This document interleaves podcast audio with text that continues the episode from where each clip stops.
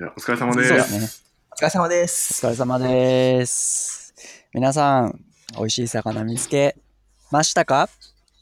えっとですね、この番組は、オンラインコミュニティデベロッパーズ JP 周辺にたむろする野良猫エンジニアたちが、えー近頃流行りのテック系ポッドキャストを魚に話す番組です。というわけで、イェイはい。野良キャスト、第1回、始めていきましょう。はい。始めましょうというわけで、あのはい。まず僕らがですね、どんな人たちなのかがちょっとわからないと思うので、えっ、と、まず自己紹介をして、で、その後にこのポッドキャストについてのちょっと、もう少し詳しい説明をしていきましょうか。はい。というわけで、じゃあ、寺田さんから順番にはい自己紹介いきましょう。はい。はいお願いします。えー、寺田と言います、えー。社員4人の小さなデザインの会社で、エンジニアとかデザイナーとして働いています。えー技術領域としては基本フロントエンドが多いんですが、必要に応じていろいろ見ています。好きなポッドキャストはコードランチ FM です。えー、2年ぐらい更新がないので、復活希望しています。はい。ははいい。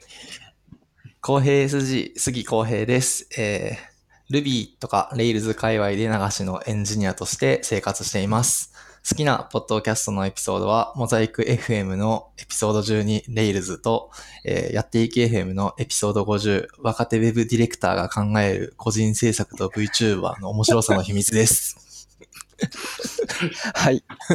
はい。えー、そして、えー私、えっ、と、宮本です。えっ、と、僕はオーストラリア界隈で流されやすいフリーランスのエンジニアとして、車の中で生活をしています。好きなポッドキャスターは N さんです。えー、長島さん、はい。え、広島さんです。はい、広島さん、広島、長島さん、混ざっちゃった。広島直樹さんですね。はい。はい。というわけでですね、はい。このポッドキャストでですね、あのーポッドキャストを魚に、えーみんなでワイワイして話していくポッドキャストという形で、メタなポッドキャストですね。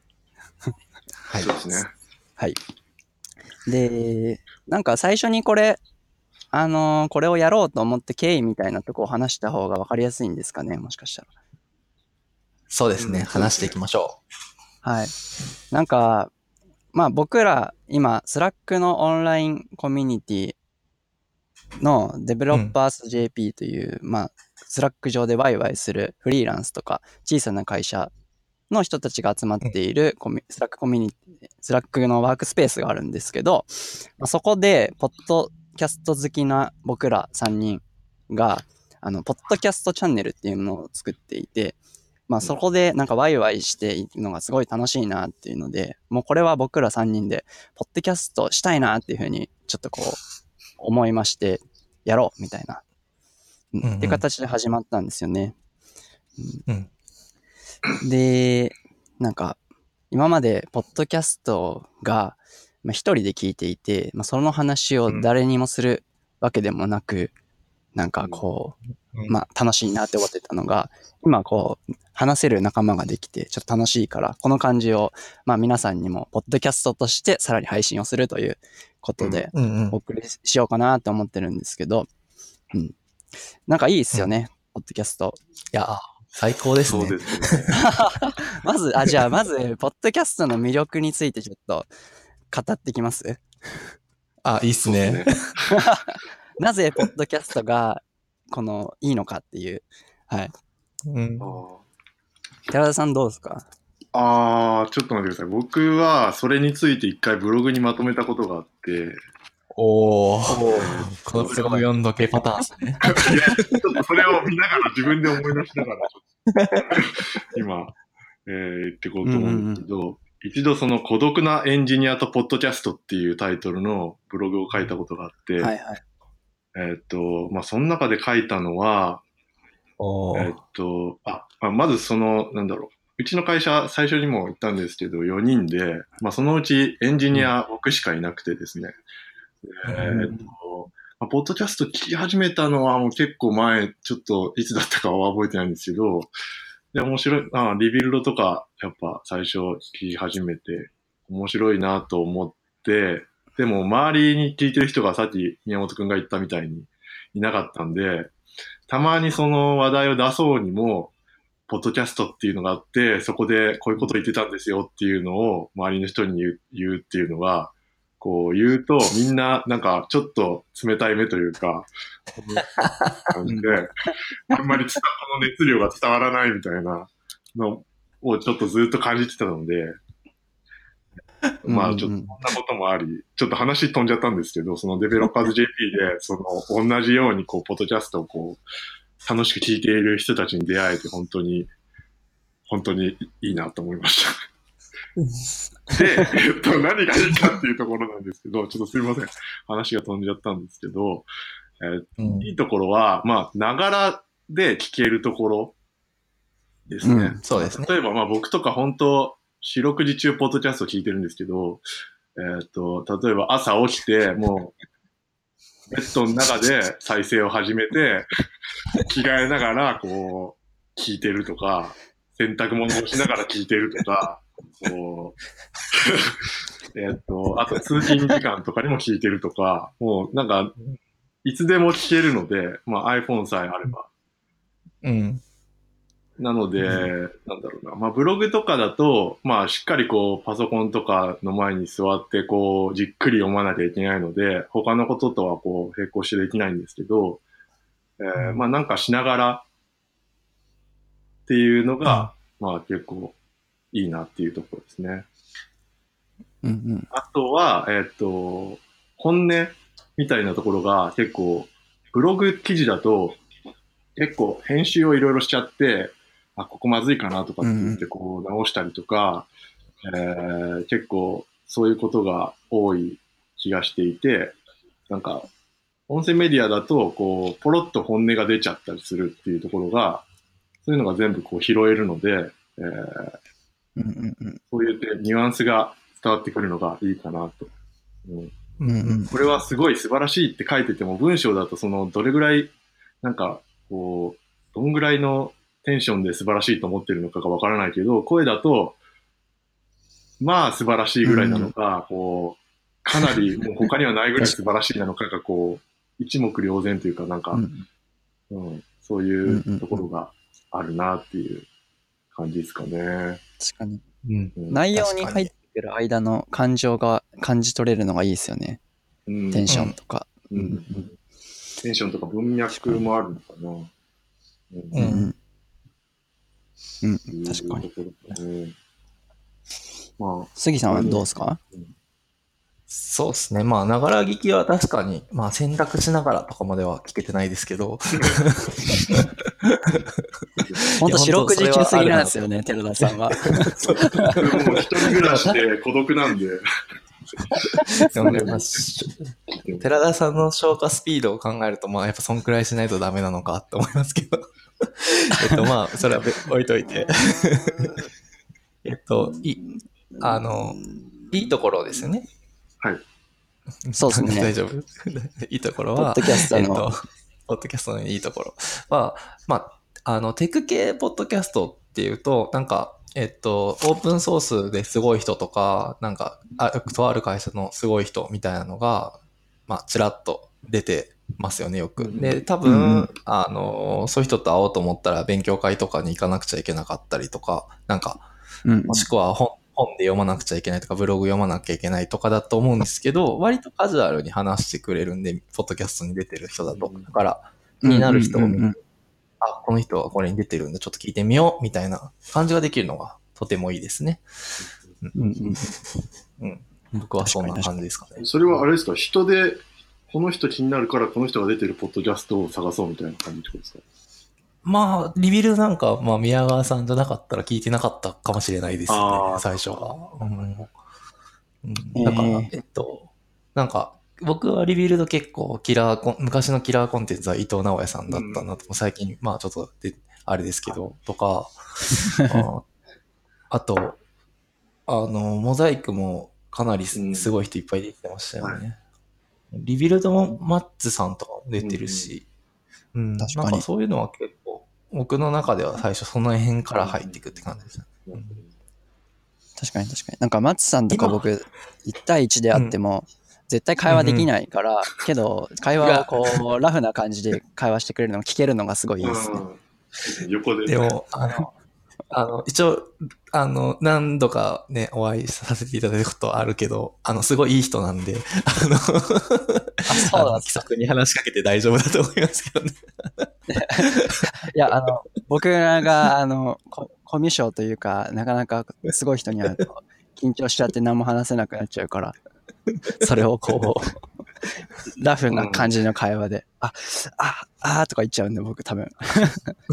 あ、でもなんか、その、ポッドキャスト聞いてましたとかって言うと、なんか嬉しいんじゃないかな。なんかそういう最初のと取っかかりとしては、そういう入り口にもなるかも。オンオフラインでのうんうん。最初の糸口のにも、ポッドキャストがなる可能性はあるかなと、ちょっと思いました。うんうん確かに確かに。だいぶやっぱそのリスナーとその送り側のこう送り手側の距離がちょっと近い感じも、ブログ読んでますよりもなんかちょっと近い気がするなっていうのもありますね、ポッドキャスト。うんうん。まあ一方的にその声聞いてるからっていうのはあると思うんですそう。なんか、あと、塩梅がブログだと結構言い切らないといけないじゃないですか。ああの、特に技術的なところとかって、なんか私はこれやってます。なぜならこうだからです。みたいな感じになるんですけど、なんか、ポッドキャストだと、いや、マジこういうこともあるんだけど、まあ、これにせざるを得ないかなっていうのもありつつ、これを選択しました。みたいなのがわかるのはすごいいいですよね。そうですよね。確かに確かに。うん。その途中の過程を発信、気軽にできるのはいいし、うん意外とそっちの方が、こう、ためになったりとか、あ、そんなとこを考えてんだとか、思えるのがいいですよね。うん。そうですね。うん。確なんか、リビルドの、あの、それこそバックスペースのゆかさんが出てた回の時に、あの、はまあ、ポッドキャスト、テック系ポッドキャスト聞いているけど、社内に誰も聞いてないから話す人がいないっていう話題が本当に出ていて、うん。で、それ、そう、まさに同じ問題を抱えているポッドキャスター、あ、ポッドキャストリスナーたちは多分たくさんいるなっていうふうに思っていて、で、それが、いるとスラックで、うん、スラックチャンネルで解決できたので、うんあの、スラックチャンネルを作るっていうのは、もし社内にスラックがあれば、結構僕はおすすめだなっていうふうに思って、うん。あそうですね。そ RSS 登録して、スラックに、で、そこについてこう、みんなで聞いた中のやつをどんどん書き込んでいくと、あの、うん。まあ、意外と中、検索するのって、ポッドキャストっていうか音声メディア大変じゃないですか。どんな話題があるかとか。まあ一応ショーノート作ってくれているけど、うん、けうんどそこについてどんどん書き込んでいくっていうのは、なかなか今やっていて、ありがたいなっていうふうに思ってて。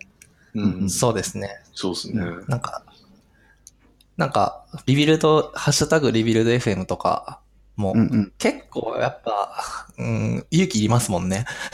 ツイッター上でのツイッターでね。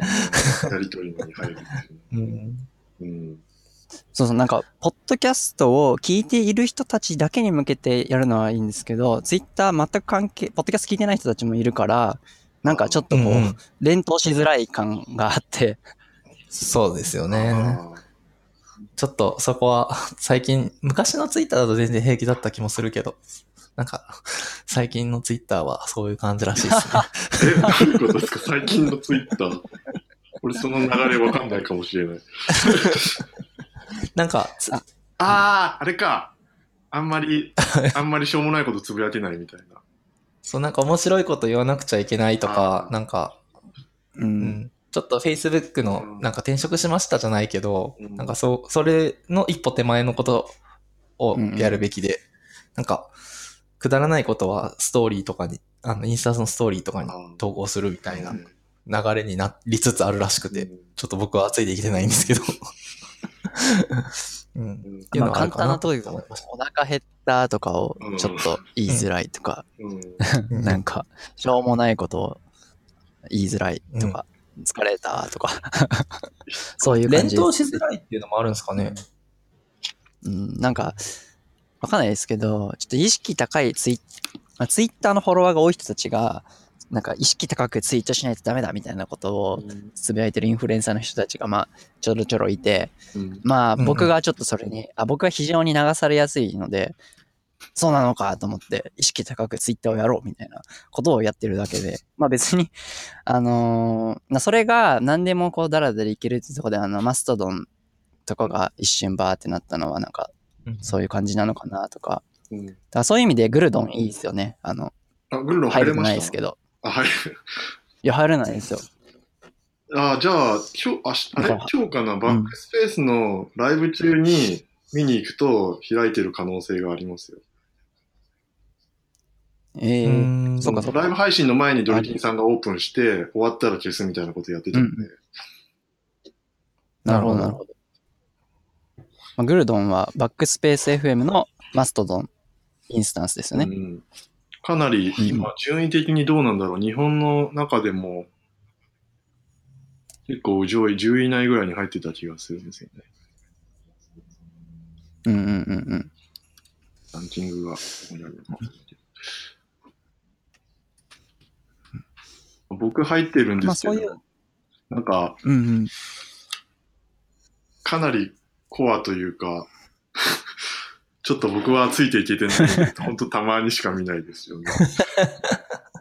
あと、まああ、ちょっとどんなひ、ちょっとあまりにも人が多くて、うん。うんうん。まあ、で、も、あの確かに。ツイッター上でそのハッシュタグで見ていくよりは、まあ、ハッシュタグ書かなくてもいいし、うん、気楽に書ける。その、さっき言ったような、うん。他の人を気にしなくてもいいっていう点では、確かに、うん、すごく機能してる感じがあるんですね。なんかその手前として、さらになんか、その顔を知ってる中で、こう、書けるって意味ではスラックのチャンネルっていうのは割といいですよね。うん。その、うん。もう一個手前というか、誰かに話すうんうん。けど、うん。まあ、ちょっとコントグルドンとかだと知らない人多すぎて、うん、ちょっと怖いから。怖いとか怖くないですけど。まあ入れてないですけどね。うんはい。うんそうですね。うんまあ、そんな感じで、スラックポッドキャストがおすすめだよっていうなるほどことと。、うんうんうんうんそうですね。でな、なんでこれを、ポッドキャスト、僕らやろうと思ったかの一個で、なんか、リスナーがむっちゃ増えてるっていう、ポッドキャスト、音声メディア盛り上がってるのが、まあ、各ポッドキャストでそれぞれ いろいろ言っていて、うん。リビルドでもボイシーの話出てきたし、うんうんうん。これ、寺田さんが Show Note に書いてくれてる、しがないラジオでも、これ寺田さん書いてくれたやつであ、すよねそうです、。そうです。なんかつい最近、これでも出てきた。うん、うんあった、しがないラジオのミートアップ。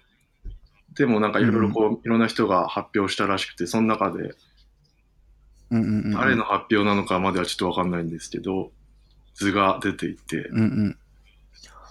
ええバックス、バックスペースでも話してましたよね。いや、確実にあそ番んで組数が増えてる感じは、僕もこう結構な、うんうん何年かこう聞いてて、まあ、うんうん。推移、もうすでにもう止まっちゃったやつとかもいっぱいあるんで、なんか推移なんとなくこう見てて、最近は本当うんうんうんに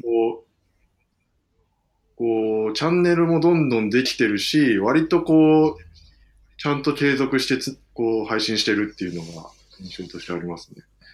こうすぐ終わっちゃわない。うんうんうんうん。確かに。ちゃんとこうみんなそれぞれその番組のコミュニティみたいなのをこう作っていって、こうちゃんと継続してやってるっていうのが、なんか印象としてありますね。うん。うん。番組配信だけじゃなくて、そのコミュニティ作りみたいなところも、なんかこう、いろいろ試行錯誤しながらやってる感がありますね。うんうんうんうん。確かに。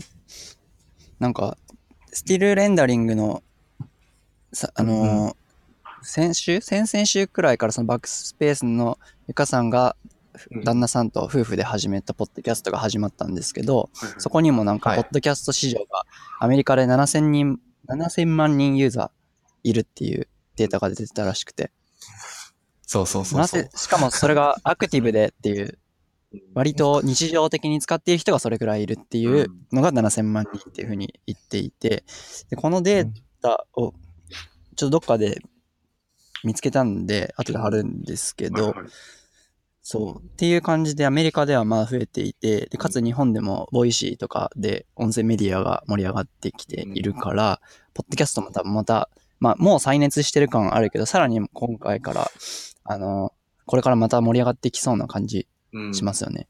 うんあの、しますね。そうですね。あの、あれ、アマゾンエコーとか、そういうのも、うん。なんかど、そう土俵も整ってきているし、うん。うん。そうですね。インフラが整ってるっていうのはそれこそアンカーとか、あの、うんうんうん。なん。だ、西田、西田家でやってるやつじゃなくて、ボイシーとか。うんうんボイシー、はいはい。そうですね。すいません。アンカーとポジション間違えました。一瞬。うんそうですね。ね、ボイシーも資金調達したとか、なんか、えっと、あと、バックスペースで言及されてたアメリカの、その、ポッドキャスト系のやつで、もうなんかすごい金額の資金調達をしたみたいなのもあったりして、こう、ビジネスとえ結びつい、どんどん結びついている感が、うん。2段階目というか。あれうんあれっすね、その、それこそ、あんまわからないかもしれないですけど、 Zencastr って、はいはいあの、今使ってるやつとか、あの、うんディスコードとか、そういう、なんか録音環境が結構、ああ、確かに。よく確かに確かにインフラとして整備されてきたかなと思って。まあ、その裏には WebSocket とかその辺の技術の進歩みたいなのもあったりするかもしれないですけど、うんー。うんうんうんなかなか、そういうのがありそうですよね確かに、。確かに。これめっちゃ楽ですもんね、この全キャスター。いやー、感動しますよね。ポチッと取って、まあ、有料版になれば、うん本当み、うん。あの、それぞれの、えっ、と、パソコンで音を取って、後でこう、ガッチャンコするから、リモートでやっても、ちゃんと、こう、それぞれが音取っているから、音漏れがなく取れていて、うん。でかつそのまま混ぜてくれて、作れるっていう、まあうん。アプリ、サービスなんですけど、ものすごい便利ですよね。うん。非常によくできている。まあ、あとあれですよね、その、この間の、なんだっけ、ルイさんのノートの記事みたいに、なんかこうやったら音よく取れるよみたいあなー。ノウハウもはい。出てきたりとか。それこそ、あの、い。やっていきの、あの、な技術書店のあーはいはい、あの、本とかう、んうんうんなんか、そういうノウハウも結構溜まってきていて、あこうやったら始めれんな、俺も、って思ってる人は結構いそうですよね。。多分海外なんだったらもっとないですかね。うん。海外というかアメリカだったら。うん確かに。僕ら、止まっちゃう。はい今全員が使っているこのヘッドセットは、リビルドで ゲストの人に、ユニバーサルだと毎回送っているという噂の、サンワサプライのやつですね。うんはい。あのこれ買っとけばいいんじゃないかって僕あれですしようっていう。リリビルド FM あ、はい。あ、難しい。リビルド FM207 回で関西さんが話してたやつですね。関西さんと宮川さんで話したやつですね。回数まで出ちゃまあまあ、実はこれも3年くらい前に、えーっと、リビルドの音録音環境がだいたいこなれてきたからって、宮川さん個人ブログで上げてくれてて、その中にも入ってるんう。ですよね。うんうん。なるほど。うんあ、オーストラリアの話はどうであ、そうそう。あの、オーストラリアでこれを買うと、あの、アマゾンプライムが効かなくて、うん。7000円とかうん8000円とかしてしまったので、杉さんに、あの、日本のアマゾンで買ってもらって、で、オーストラリアまでわざわざ送ってもらうという、まあ、リビルドの、あの、信者っぷりっすよね。確かに。昨日届いたんですよね。まあでも、昨日届きました。ギリギリ届きました。ギリギリ。よかった。ちょっとね、僕、実は一日、あの、すもうすぐ届けれなかった事情があってですね、ああ、一日ロスしたって思ってたんですけど。すごいね。なんか金曜日にうん、あの、ポスト、ポストロッカーっていう、なんていうんですかね、誰でも使える、あーはいあの、まあ、コンビニ受け取りみたいなう、んロッカーがうんポストオフィスの前にあって、うんで、そこに金曜日に入っていて、で、昨日取りに行きました。ううんん。なるほど。よかったです。はい。まあ、宮本さんのそのオーストラリア生活とかは西田系 FM を、あの、あ 聞いてもらって。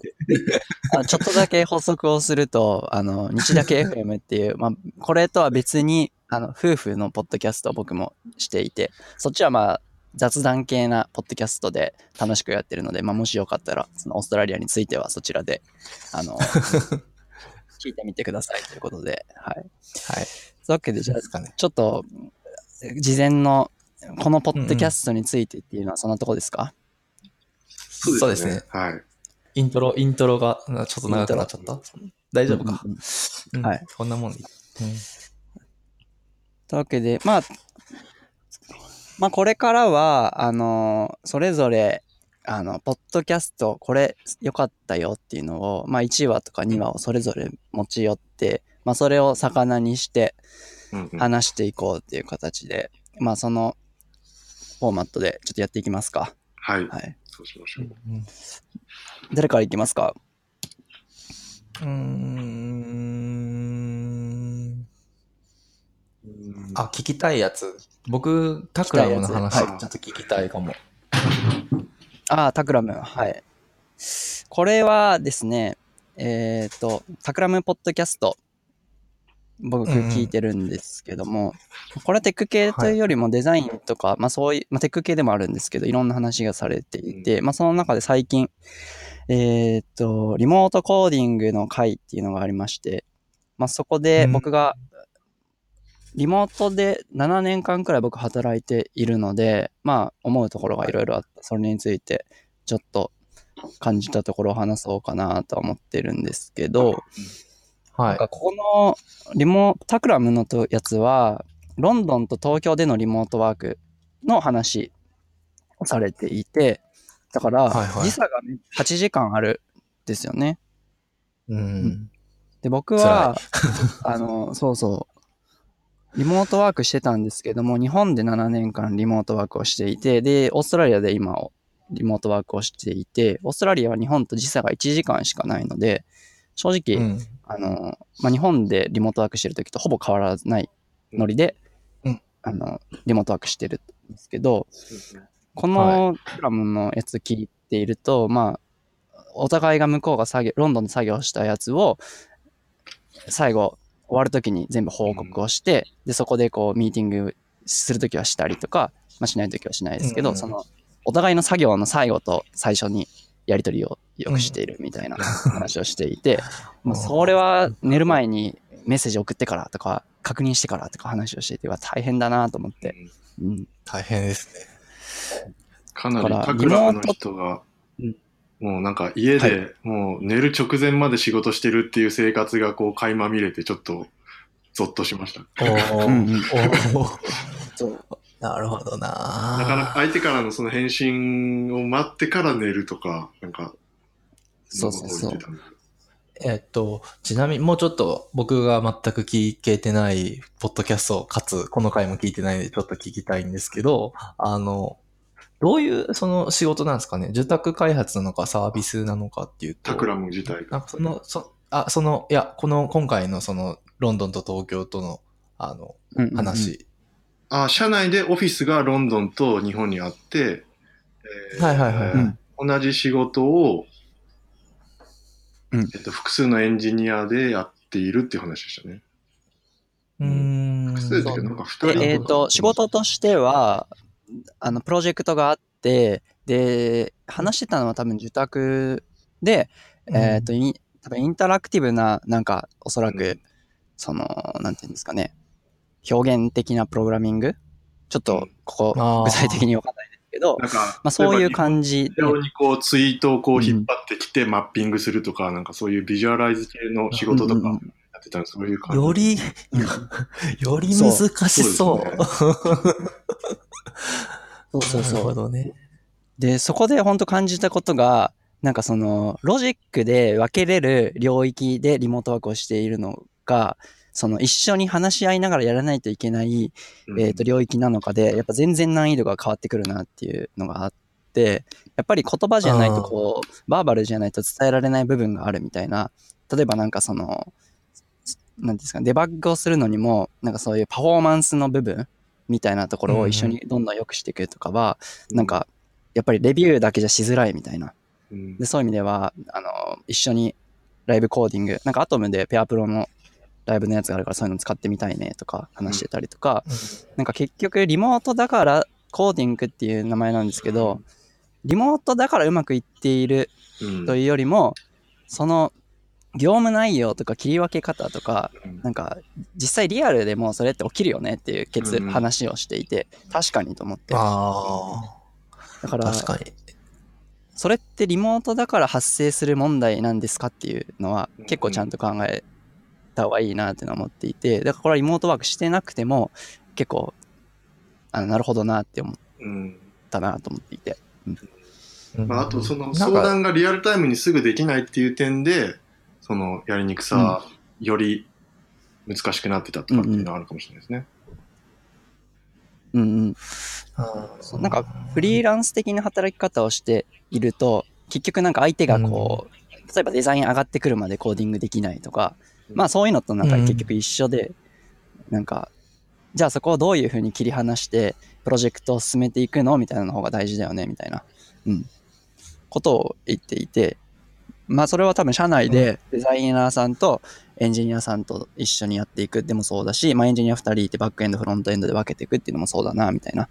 うんうん、っていうのはこの話を聞いて、リモートワークは深いな。そうなんか、リモートワークをまあできるのか、推奨するのかしないのか、やった方がいいのか、やらない方がいいのかみたいなとこあるんですけど、問題が、できない問題が結構リモートじゃない問題のことが割と、うんまあ、僕ずっとなリモートワークしてて思っていて、話されてる内容が、例えばそうですよね。超わかりやすいやつでいくと、あの、リモートだとサボるみたいな、まあそんなこと思ってる人 最近は減ってきてるんですけど、そんなの、社内にいても YouTube 見てるやつは見てるぜみたいな。うん でも見てても仕事する人はするぜみたいな感じじゃないですか。うんそれこそ、ポッドキャスト聞いてながら仕事する人もいるだろうし、とか。なんか、うんうん。うん、だからそういう意味で、その、成果物ベースで話し合うみたいなこととか、まあそういう流れにはなってきているのかなっていう気はしますけどね。リモート同行とかじゃなくて。ううんんうん。うん。わかる。うん。いやー、そうだな。なんか、りなんか、僕、その Yahoo がリモートワークをやめるみたいな話がはいアメリカの Yahoo であったじゃないですか。あのタイミングで、あ、すっげえわかるわって思ったタイプの人間で、はいはい。なんか、ベースキャンプさんとか GitHub さんとかは、なんか自分たちがなんか使いやすくするために多分作ってるから、結構エンジニアが自分で判断して自分でこれがいいと思って作れるよね、と。でも Yahoo とかメディアだから、エンジニアは自分がいいと思ったものを Yahoo にどんどん入れてっても、なんかそりゃいい Yahoo にはきっとならなくて、だからやっぱりそのディレクションとか、そういうユーザーインタビューとかそういうことがすごく大事になってくるはずで、そういうのはやっぱ顔つき合わせないとちょっと効率悪いけど、ううんんそういうオーバーヘッドがかかって叱るべきだよね。だからうん僕もそういうメディアをやってるから、リモートワーク全部は無理だよねっていう風な気持ちだったんですけど、意外と、なんか最近ちょっと子供が二人目生まれたりとかしてバタバタすることがあって、えっと、うんリモートじゃなかった仕事に対してリモートを取り入れる時間が増えたんですよね。うんで、それで実際じゃあ離れてみてどうだったかっていうと、その、うまくできてなかったところ結構浮き彫りになってリモートだと、こう、うん改善せざるを得ないから改善するみたいなことが結構あって、うんうんうんうん。か意外と効率は良かったんですよね。だから一回リモートやってみるっていうのは本当ありだなと思ってて。うんうんうん。うんえっと、それはリモートじゃなかった時にうまくいってなかったところが、リモートを取り入れることで、ちょっとうまくいくようになったってことですか？うーんと、なんかね、リモートをすることで、うん。今まで問題視されてなかったところが、ちゃんとこう、あの、ゆちゃんと良くしないとダメだよねっていうああ、なるほど。感じな気がしうます。ん。はいはいはい。そう、例えば、要件が微妙に詰まってないから、僕の方で要件を詰めて、えっと、進めていたりとか、ちょっと話し込んでいたりとかいう時間とかを全部なくすことになるじゃないですか。あの、カジュアルに話しかけれなくなるので。なので、えっと、そこに対して先に自分の方で質問を作って、こうこうこうですよねっていう認識合わせとかをした上で仕事に取り掛かるんで、なんか、シャローワークの時間、浅い仕事の時間が減って、うん。アウトプットを作るために時間を結構作れるようになったなっていうのが、今までは結構僕が無理してやってたところとかもあったりとか、他の人が無理してやってたところとかが、まあ、あったんですけど、その微妙な調整みたいなところ。まあ、そこ意外と離れてやってみると、うん、うまく回るっちゃ回るんだな、みたいなうんところは感じましたね。うん。なるほど。なのでまあ、一回やってみるのはね、ありっちゃありかもしれない。そうううちの場合も一回リモートワークを、あ、はい、どうぞ。あ、いいですか？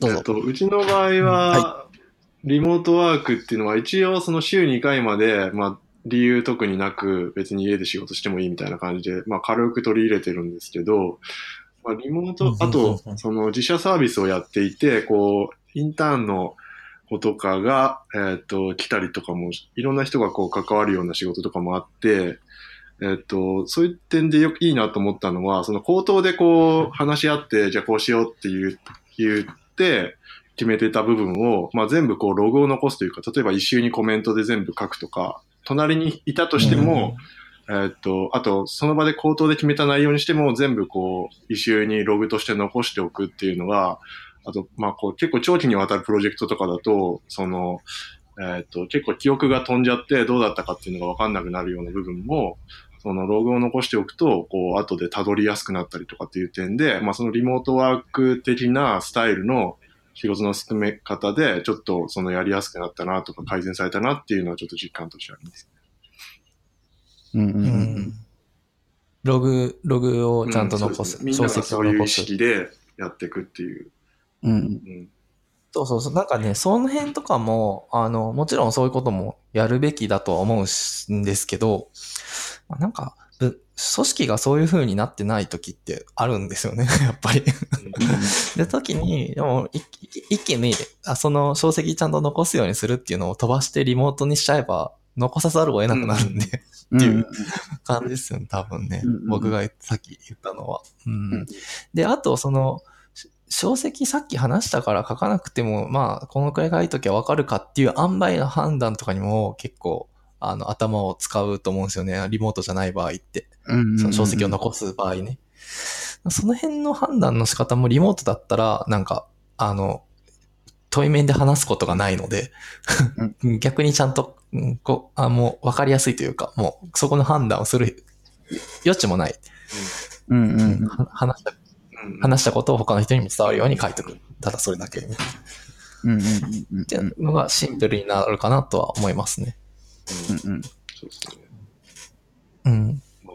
から本当一回やってみて、あの、リモートワークを一回経験している人がオフラインで集まってやるのと、一回もやったことない人がオフラインでやるのだと、全然効率とか、その、ここはちゃんと対面でしっかり話さないといけないよねっていう切り分けがうん本当できるから、仕事めっちゃやりやすいですよね、うんリモートワークやってる人だと。あの、それあれですよね。あの、すあの、ベースキャンプの本に書いてますよね。価値が上がるって言ってね、リモートワークのおかげで、その会う時間を大切にできるっていう。うんうんうん。それって合わそうなんです。会ってやんないといけないことなんだっけっていうのをちゃんと向き合ってやるので無駄なこう話とかあの、いまあ、うん。いい意味で無駄な話をちゃんとするとかもするしあのこれはあ、うん。合わないとこういう雑談はできないよねっていうのとかをな飲み会なのかわかんないですけどそういうのを考えたりとか。うん。いや、それこそ、ちょっと僕、あの、あれですけど、脱線しますけど、あの、はでデデベロッパーズ JP は、その宮本さんがね、あの、オーストラリアにいるから、そんな会えないうんじゃないですか。でも、い一、はい回だけね、あの、お会いさせていただいて、あの時、なんか、なんであんなに酔っ払って寝てしまったんだろうってめっちゃ思いますからね。いやいいんですよなんか僕は。はい。そうそう。いや、ちょ、ちょっとね、飲みすぎ、飲みすぎたのか、ちょっと体調が良くなかったから疲れたのかわかんないですけど、そんなに飲んでないつもりなのに、ちょっと眠くなっちゃって。そそう、ちょっとビール1、2杯とかだったのに。そうそう。落ち、落ち、落ちてて。いや、まあ、すごい楽しかったんですけど、なんか、あの時、ああ、あれも聞いときゃよかった、これも聞いときゃよかったかな、みたいなこともちょっとね、なんか、宇多田ヒカルの歌みたいですよね。会え、会えない日の恋しさが、あ、なんか、なるほど。まあでも、あの、会えない時間っていうのは、恋人じゃないですけど、結構大事ですよ。あの、本当に、いろんな関しあ、てそ。うか。郷ひろみが。あ会えない時間が愛育てるんですよね。なるほど。うん。まあ、リモートワークの話は尽きないですけど、ツイッターとかでもよく話してるんでね。うんまあ。そうですね。次、次、そんなところですか？次行きます。うん。うん、あ、じゃあ、僕がじゃあ次、あの、選ぶシステムで、はい。どうですか？あはい。いいですよ。じゃあ、えっ、と、寺田さんのやついきますか。コード、コードランチの復活してほしいおコードランチでいいんですか？ちょっと、はい、いっちゃいっちゃってください。コードランチ FM っていう、えーポッドキャスト番組があったんですけど、これ、もう2年以上更新が止まっていて、もう、今、ポッドキャストが熱いみたいな話をした中で、もう終わっちゃってるポッドキャストについて話すのはちょっと、若干、ハテナな感じではあるんですけど、まあ、僕がすごく気に入って、よく、なんかこう、好きで聞いていた番組なんですね。で、えっと、うんメインの MC が2人いて、えっと、丸山さんっていう人と飯塚さんっていう人で、ちょっと、お二人今どうなのかわかんないですけど、丸山さんはその当時クックパッドで働かれてた人ですね。ちょっと飯塚さんの方はちょっとわかんないんですけど、まあ、な何がその番組良かったかっていうと、まあなんかその二人の話すテンポとかが、まあ良かったっていうのと、あと結構その、この当時は、モザイク FM とかもなかったのかなちょっとわかんないですけど、もも、うんモザイクがギリあったかな。割とリビルドリビルドも最初の頃は結構細かいテックの話とかあったんですけど、その、なんだろうな。割と本当にすすごい細かいテクニックの話をこうする番組がちょっと少なかった時期で、えーでもこの番組はなんかうん結構ニッチな話題をこう取り上げて、その、えーそういう話題があったので、よく聞いてましたという感じですね。まあ、あと、その、僕のその専門領域とちょっと外れたところの話とかが、えー多くて、こう、あ、じゃあここちょっと勉強してみようみたいな、そういうモチベーションになりやすい話のネタが多かったので、まあ、個人的に好きだったなっていうので、うんありますね。どんな領域が多かえったんですか、っと、今ちょっと小ノート見返してみると、えーまあ第1回 Web フロントエンドで、これ2013年ですね。2013年から始まってて、震えますね。2013年か。2回目がもう2014年になった、あ、これ2013年の12月ですね。で、5言語が2回目にあっあなるほどて、3回目で、なん、Not a Number Boxing による JavaScript の最適化っていう、これ、なんか、不動小数点とナンボクシングによる JavaScript の最適化についての話っていうことなんです。ちょっと僕、これ何だったか忘れちゃったんですけど。あと、ピピナクルと ASMJS についてとか、これも2014年の時点で、あの、結構こういう話題とか、うん、結構早い段階で、なんか、こう、ホットなトピックをこう上げていて、あと、なんだろうな。まあ、この前ちょっと、 Developers JP でも話題になったかなと思うんですけど、ジュリアのお話とか、ポリマー。あ、リビルドでしたっけリビルドで言ってたんでしたっけ？うん、リビルドで言ってて、その後、リビルドのフォローツイートというか、フォローチャットの中で、その話出てきたアっていう言語ですね。うんまあ、あと、ポリマーの話とか、まあ、あと途中でちょっとコーヒーの話題とかなんか入って、完全雑談会とかもあったり、FPGA とか、うん。まあ、ニューラルネットワークとかそこら辺の話も入っていったりって感じですね。ああと、あの、え T 和田ん。さんのパワーアサートについての回も2回分ありますんで。いやふる震える、震える回でしたね、この2回分。えー聞いてないです、僕は。えーまあそんな感じですね。まあゲストを迎えたり迎えなかったりみたいな、うん、感じで、全20回で終わっちゃってますね。2016年12月。うんっていう感じです。うんなんか、ルビーストクラブと一緒にやってたりとかしたんでしたっけ？ルビーストクラブって何ですか？そういうポッドキャスト。ビーストクラブあーはいはい。っていうポッドキャストがあって、We are Rebuild Children っていう、あ、そう、これだ。はい。うん。We、あの、ルビーストクラブの方で We are Rebuild はい Children っていう回があって、そこで丸山さんが、はい丸山さんでしたっけ？えっと、丸山さんが、えっとそっちにゲスト出演してるっていう回があっえて、リビルドに続いて僕ら始めました聞いてなかったかみもしれないので、ちょっと後でうん。リンクをお願いします。は いはい。そうですね。なんかちょっと被っちゃってて、頭の中でごっちゃになってましたけど。まーえーあ、あとなんかこの雑談もちょっと面白くて、えーっと、その、うん MC の、あの、方の飯塚さんっていう方が、まあ、ちょっと、ど、なんていうかな、丸山さんがこう、おっとり系でこう、進行役みたいな。飯塚さんはちょっとマニアックで、おっとり系みたいな。二人ともおっとりしてるんですけど。おとり系、おとり系。飯塚さんのおすすめする本のチョイスが結構僕は面白くて、なんか、えー、火星の人っていうのは、前、なんだっけ、えっと、この紹介のあった後に、なんか映画化とかもされて、結構有名にはなったんですけど、その、紹介された頃は別に、そんな映画の話とかも全然なかったんで、普通にお勧めされて読んですごい面白かったんで、あの、よかったなっていう話とか、なんだっけな。えっと、えっと、なんて名前だっけ。忘れちゃった。あの、マット・デイモンが主演の火星に取り残される話なんですけど、オデッセイか。オデッセイっていう映画の原作になったうんうん。やつですね。うんうん。っていう感じですね。コードランチ FM は宮本さんあんま聞かれてなかった感じですか？い僕は、あんま聞いてなくたですね。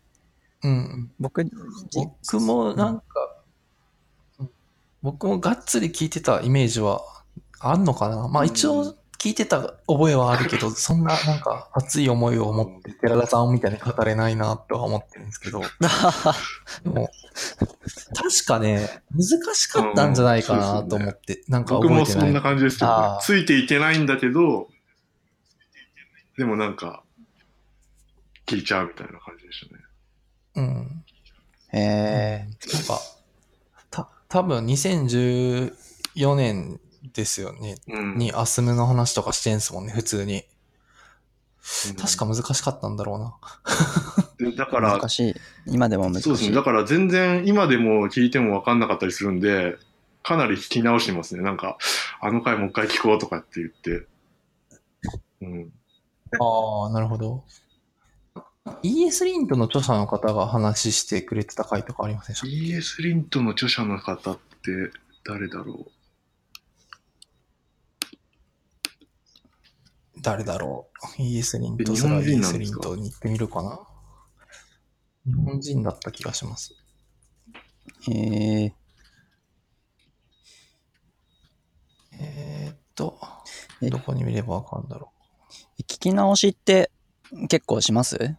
ああ、なんか聞き直すタイミングが僕、あんまり、その、最近、その、スラックで何か聞くと、この回を聞いてくださいっていう、もう、ポッドキャストボットかのように 最近返ってくるんで、それでまあ聞き直すことはよくあるんですけど、自分でなかなか聞き直すタイミングがないから、んなんか、なんかどういうタイミングで聞き直してるのかなと思あって。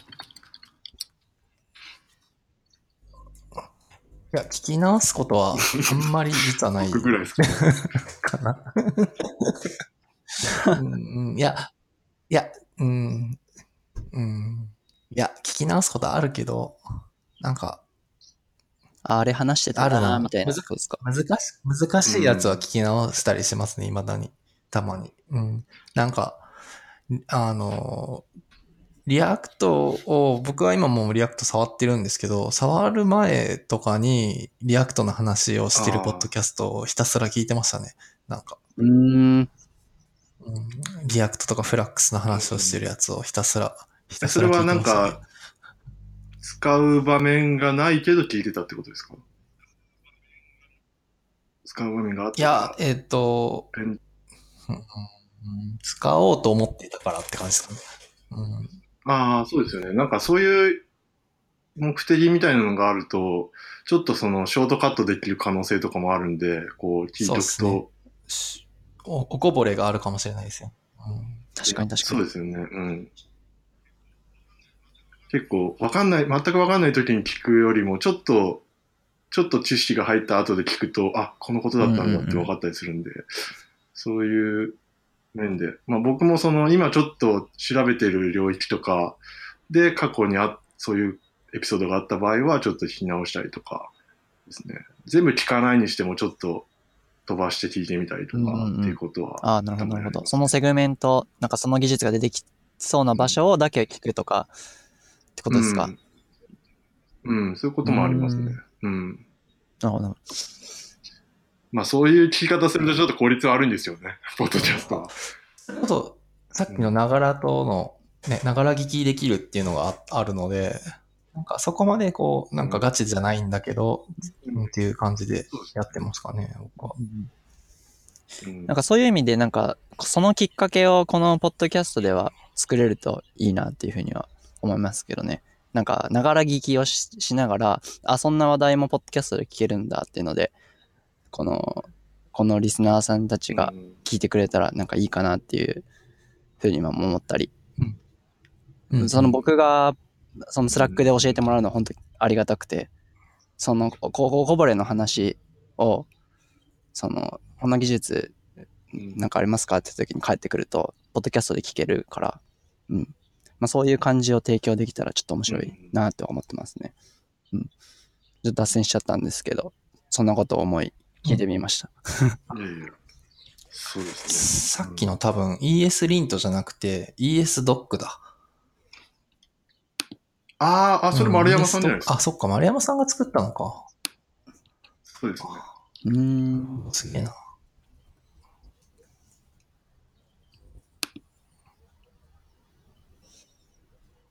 うん。こんな感じで、はいおす。すめなんで。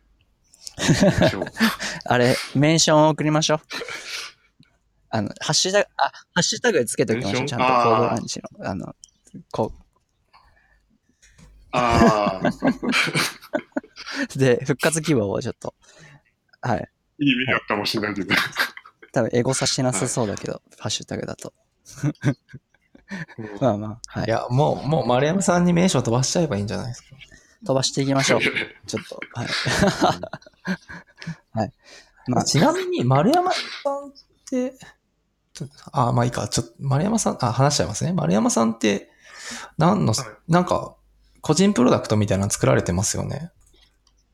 コードランチ。ES ク。ドックス以外にうんも、なんかいくつか多分あった気がしますが、僕、 Jas、あ、そうだ、 Jasper 作ってる方ですね。 Jasper。ああ、えっとそれ何でしたっけ？ジャ Jasper っていうのは、えっと、GitHub の、えー、なんていうんだ、リーダーというか、えっと、GitHub って、なんか、みんながいろんなところにコメントすると、なんか Slack とかに通知が行ったりとか、メールで読んだりとかしてると思うんですけど、なんかそれをアプリで、Mac のアプリで読めるようにするツールですね。えああ、はいはい。これもなんかでもこれ、なんだっけな、どっかで聞いたことあるな。これもポッドキャストでその話題が上がってた気がするな。まあいいや。うん。あそうか、そうか、そうか。なるほど。そっかこんな感じですかね。うんうんちょっいや、すいや、マジで、すごいっすよ。あの、 Jasper 使いやすいし。ー、えー、使ってみよう。ああ、そうなんですね。優秀だな。これ、 React Native とかで使ってるってこと？あえー React かどうかは把握してないですけど、えっと、なんだっけ？Atom とかができてるやつなんでしたっけ？あエレクトロン、エレクトロン。そうそうエレクトロンで作られてるはず。うん。あ、そっか。うん、あ、あ、 Mac App なんですね。そうですね。うん だから、いや、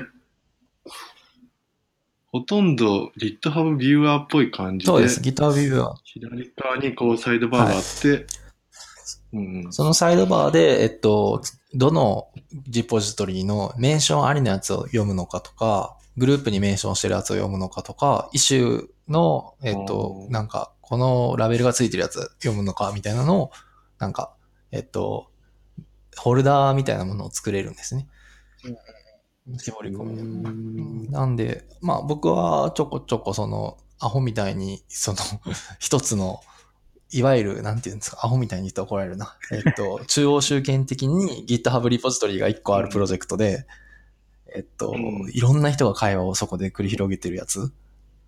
だとうん。辛いので、でまあメールでフィルターとかするんですけど、うん。ちょっと辛いんで、これ、こういうのを使って。ああ、そういう需要に。そうですね。うん。多分、完全にクックパッドの社内の 問題を解決する感じかもしれない。うん。なるほどね。はい。うんちょっと、特定の回についてはいいかな。とりあえず、はいこんな感じで、コードランチ復活希望。復活希望してますっていう愛。愛のメッセージを送っときましょう。ことではい。そうですね。じゃあ、次、寺田さん、指定をもう一、個いきますか。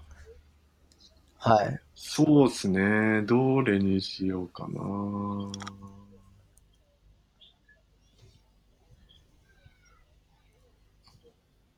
うーん。 Rebuild かな。えーっと、杉さんの？えっと、 Rebuild 207回。207。ああ、なるほど。も、も、 again ですか？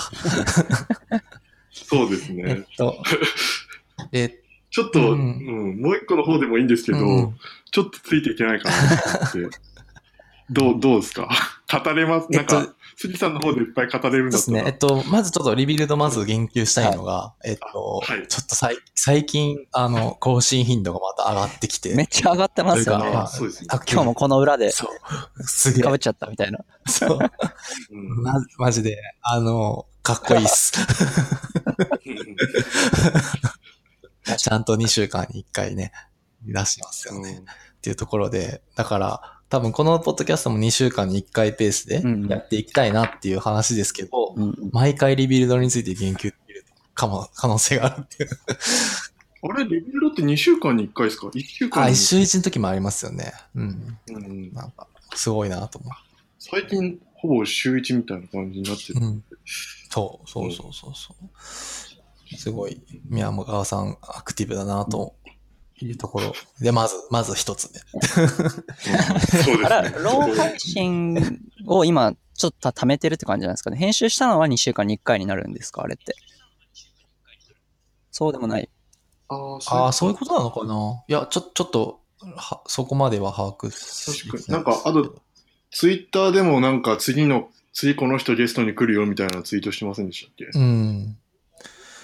と、5月、4月の15日、うん4月の15日に N さんが配信されて、そこから 1, ヶ月経たない5月8日で、えー、おもさん、うん。森田さんが、うん。で、会って、うん。で、その次が、えっ、と、13日、まあ、5日しか、まあ、開けずに関西さんがあって、で、えっ、と、21日にヒゲポンさんがあって、うん。で、今日、えーっと、誰だっけ？今タイプスターあ、タイプスターさんか。今日タイプスターさんが言ってると。うわ、タイプスターさんのやつ聞きてえなっていう。なるけど、まあ、そ面白そうな話題、うんスマートホーム化の話してましたね。う。あ、そうなんですね。うんまだ全然見れてないですけど。で、まあ、その中でも、まあ、面白い話はいっぱいあったんですけど、その、えーっと、最近のやつから。だけど、やっぱやっぱり、ね、関西さんの回が一番カジュアルに聞けたかなと思って、それを僕は入れてみたんですけど、うんうん。で、ま、前ちょっとね、話したんですよね、この内容について。そうだね。実は。第0回でうんちょっとそう。で、話してみたんですえっと、まあ、面白かったのは、えっと、GDPR の話うん。ですよね。一番、まあ、面白いっていうか、うん、興味深いというか、まあ、みんなどうしてるんだろう、みたいな話でうんすよね。で、結局、なんかど、どうしたらいいかよくわからんみたいな感じだとは思うんですけど、財務ではこうやりましたっていうのがちゃんと明確に言われていて、えっ、と、ユーロ圏からの Apple Store とか Google Play Store から廃止しましたっていうのと、あと、ユーロの通貨の取り扱い、うんあの、なんだっけ、財務は家計簿アプリなんで、ドルとか、あの、円とか、何でも入れれたはずなんですけど、そのユーロの、えっと、扱いをやめたよっていうのと、あと、ブロックするっていうか、さウェブ上はブロックするって話だったんでしたっけ？なんかちょっと忘れたんですけど、うん。まあ、ユーロでのサービスは、まあ、ほぼ取り扱いしてないような状態にしましたみたいな感じが話されてて、なるほど、インターネットが分断されていくみたいな風には思ったんですけど、関西さん自身は、えっ、と、財務をどうしていきたいかっていう中で、まあちょっとこの GDPR の、えっ、と、言ってることは至極真っ当だから、うん。えっと、ちゃんと対応したいっていう話があって、うん。ああ、経営者としても誠意あるなとうん。非常にうん。感じておりますうん。っていうところですかね。うん。そういう話題、今日のリビルドでもまさにちょっと話が出てて、本当ですか？なんか Spotify がなんかちょっと今すぐ対応できないから、でも今やってるから。数週間以内に対応するみたいなメールが来たとか、うんっていう話題が出てて、あ、そうだったんだ。えー、Spotify なんかね、ユーロからあ確ンガン使われてますよね。確か Spotify、ちょっとすいません。うんうろ覚えなんですけど。うんまあ、あとなんか最近、その、自分が登録してるウェブサービスからもう怒涛のそのメールラッメールめっシュというか、ちゃ来ますよね。そうですよね。こうプライバシーポリシー変えましたとかすごい来てて、うんうん。うんうんうんまあ、いい流れなんですけど、ユーザーにとっては。まあ、なんか、結構その、えーっと、大きな会社で、えっと、ウェブに対してあんまり強くない会社なんかは GDPR のためのコンサルタントみたいなのが入ってきて、うんそのコンサルタントは、えっと、そんえっと、対応方法をまとめるっていう仕様の、うん。あれを作るっていう仕事をやってくれる。うん。で、えっと、開発についても、まあ、その、巻き取るよみたいなこともやるのかな。なんかちょっとわかんないですけど、なんかそういう GDPR バブルみたいなのがちょっとあったりもするっぽいですね。うんうんうんそれはありそう。確かにまあでも実際ね、あの、いろんな見解が出てるから、どれが正しいのかもちょっとよくわからないし。そうですよね。なんかうんヨーロッパユーザーが日本にいて、そのユーロ圏の人はうん日本からアクセスして使った場合も一応その権利がが保護されるから適用されるうん件とかもあったりするから、じゃあ、うんうんユーロからのアクセスを止めただけで、ね、意味ないよっていう意見もあるし、十分ではないってことですね。うんそうか。GDPR については、あれですね、何も言及しなかったですね。そうそもそうそも。GDPR とはっていう話を。一応、簡単に GDPR とは何かっていうのを、えっと、ググって一番上に出てくるサイトのやつでいくと、えー2018年5月25日に一般データ保護規則っていう、えっと、EU の、えー法律なんですかね、うんうんこれはう。ん、法律でしょうね。法律が施行されると。うんで、えっと、グローバル化とかクロクラウドサービスの利用拡大、ビッグデータと呼ばれるような取得分析データの大幅な増大を背景に、個人情報保護の重要性が高まっていて、えー、サイバー攻撃、内部不正、個人情報漏洩のリスクも急速に広がっているので、というところで、えー EU の加盟国が、えっと、規則を作って、うんえっと、それを適用しますって話ですよね。うんで、えっと、これがやばいのは、制裁金の額が26億。20 26うん2000万ユーロっうんていう、もしくは、えっと、全世界の売上高に対する4%のどちらか高い方どちらか高い方です。ね。っていう、そう、少ない方が低い方じゃねえのかよ。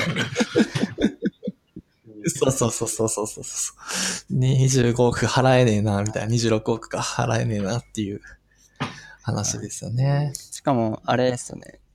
で、これの影響、大小関係なく、どんなサービスでも、こう、受けるよっていうところがさらにやばくて。うんそうですね。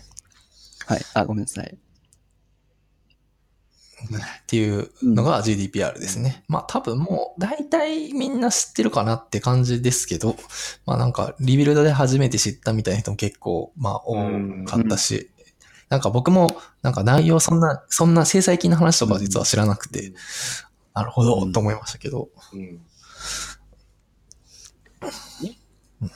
まあ、ちょっとまあ皆さん頑張ってくださいって感じですよね。26億ってどうやったら払えるんですか？無理、無理くないですか？個人サービスとかやってて。いやまあ宮本さんだったらいけそうだけど。貯金残高がマジ15万ぐらいしかないんですけど、今。でも、宮本さんは、でも、どんな状態でもお金払うじゃないですか。なんか、もし今、もう所持金が100円しかなかったとしても、多分1000万とか払う人じゃないですか。だからいけそうな気がする。あ借金なりなんなり。うん。うんなんか、だから大丈夫そうな気がする。それでもなんかみんなに応援されそうだから。確かに。まあそういう感じの、まあ、あまあこれはね、あの、西だけポッドキャストちょっと聞いていただければっていう感じなんですが、はい、僕がホームレス問題っていうのがありまして。はい、まあ、でもなんかそれはちょっとこう、はい、はい。で、、あと、まあ、うん。あれなんですけど、そう、まあ、これはもうでも話して、話してもちょっと結構、なんか、辛いなっていう話しかないというか、まあ、まあ、頑張りましょうっていう感じ。まあただ、でしかないんですけど、関西さんもう一個、あ言ってたんですけど、結局なんかヨーロッパのその法律とか、そういうのを参考にして日本の法律っていうのがこうよく作られるから、今後この流れは絶対日本にもやってくるっていう話はしていて、だからそういうふうな対応を今からちゃんと取っておくっていうのは、まあある種、こう、まあ妥当な法律であるしっていうことを考えると、まあ今から本当にちゃんとやるべきで、であの、それこそさっきの GDP うん。R バブルが日本で起きることもあるから、まあ今からそれをやっておくと、まあ結構いいとは思いますけどね。ちゃん。と対応して考えておくっていうのは。うん。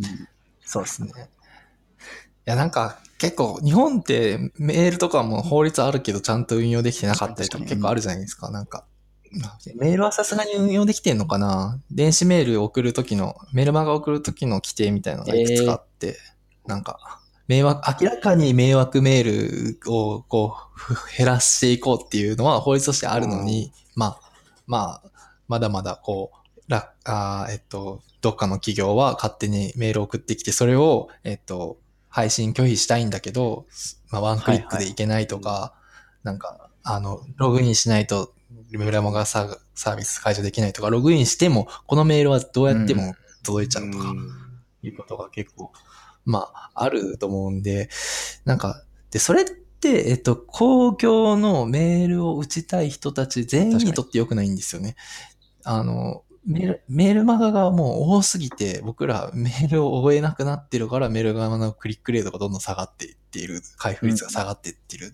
でももし、それを簡単にカジュアルに、えっと、解除できるようになったら、あの、とりあえずメールを受け取っていらなければ、その時に簡単にワンクリックで外せるし、そこで外せばいいか、みたいな風になる可能性があるんですよね。でもみんながみんなそうじゃないから、今メールを送りますっていうと拒否する風になってってるんで、あそこはちょっとね、あの、そういう意識をみんなが高くすれば、みんな、その、マーケティングする側も幸せになるんだけどっていうのはちょっと感じますよね。GDPR も同じことですよね。うん、確かに。なるほど確かに。なんかそうするとね、あの、多分 GDPR がちゃんと、えっと、みんなが遵守していると、ログインとかサインアップっていうのがすごいもっと手軽というか、なんか、うん簡単にできるようになりそうですね。僕らとかもう見境なくサービス登録しちゃいますけど。確かに。うんうん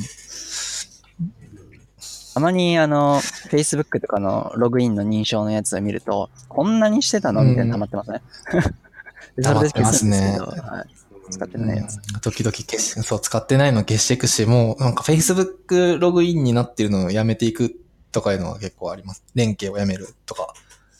ああ、たまにやってますね。なんか Facebook に情報を、このアプリ使ってること別に、なんか連携しててもユーザーにとっていいことないなって思って、ユーザー僕にとっていいことないなって思った時とかは、あの、そのアカウントを解除するんじゃなくて、Facebook 連携解除して、へえちゃんとじ、とかはやってます。なんか、うん、結構そういうことはあるかな。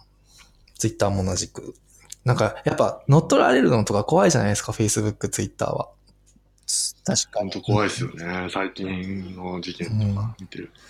普通になんか、あの、どこにいるかとか、ね、ツイートされる可能性とかもあるし、まあ別にいいですけど、ぶっちゃけ。いいけど、なんか、この仕事やってて乗っ取られてるっていうのが結構やばいなと思って。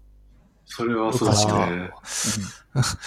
営業妨害というか。そうそうそうそうそうそう。でもそのリスクは絶対あるから、うん。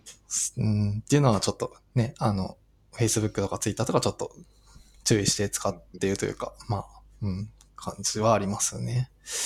うんでですよ。 Slack で僕ら盛り上がってるけど、 Slack はダメだ問題を。急に、急にハンドル切りましたね。言ってて。うん、なんか、でも Slack この後アップデートされましたよね。なんか ToDo 機能とかなんか使えるような、使いやすくなったのかななんか。え、マジっすか？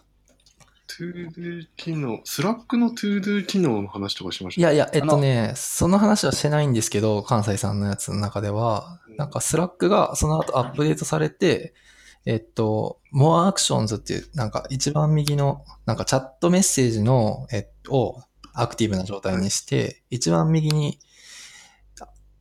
なんか出てくるじゃないですか。このメッセージに対して何かしたいっていうのが、えっとリアクト絵文字が出たりとか、スレッドを開始したりとか、なんかシェアしたりとかうんその一番目の More、一番右右の、英語で言うと More Actions っていうのがあって、なんかこれになんか、えっと、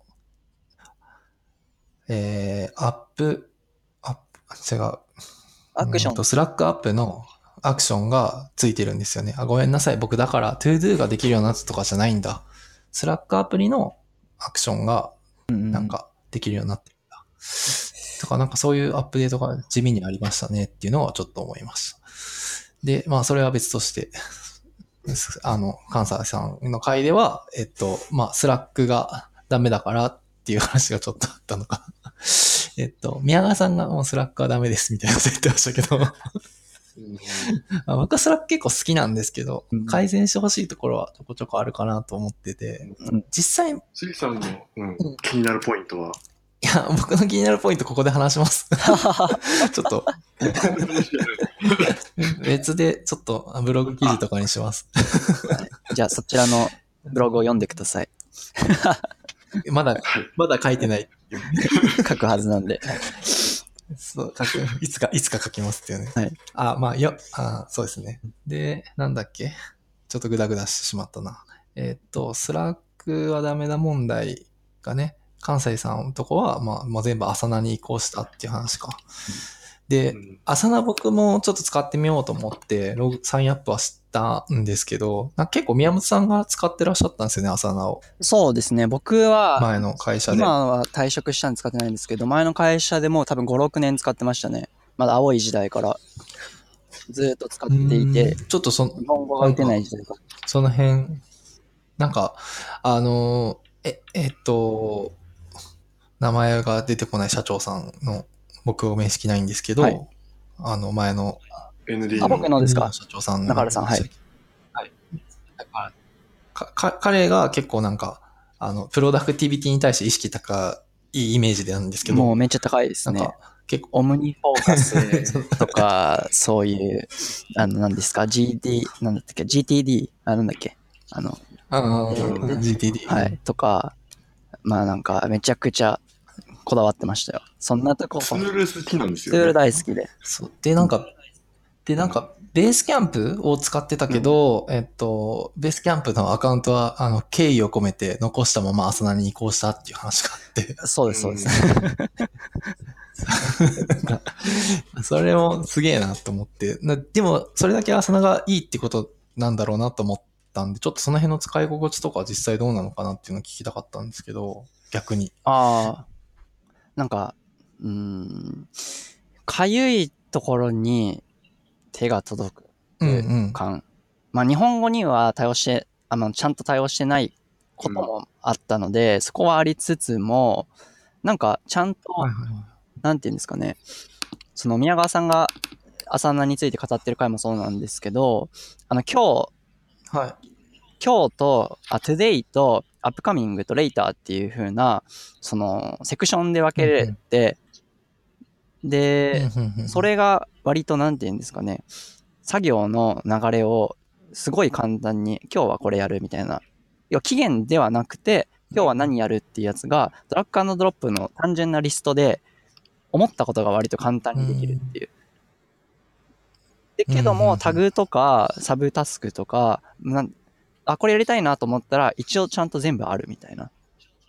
うんうん。で、まあ一番最初に、アサナを導入したのは、あの、ベースキャンプじゃなくて導入したのは、あの、コピペで連続で一気にタスクを入れれるっていうところが魅力的で、今はあの程度一緒とかもできるんですけど、その頃、そのうん、ちっちゃい細かいタスクをコピペで一気に入れれるっていうのがなくて、その5、6年前とかが。そこでは使い始めコ。ピペっていうのはぐ例えば、具体的にちょっと理あの、理解できてない。採用で ToDo 化そうです。されるんですよね。あ、そうです、そうですよく、まあ、オフラインとか、うんなんか、チャットとかで会話していると、その、朝ナでやっぱり、ToDo をいきなり起こすのって結構大変じゃないですか。いきなり書き込んでいくのって。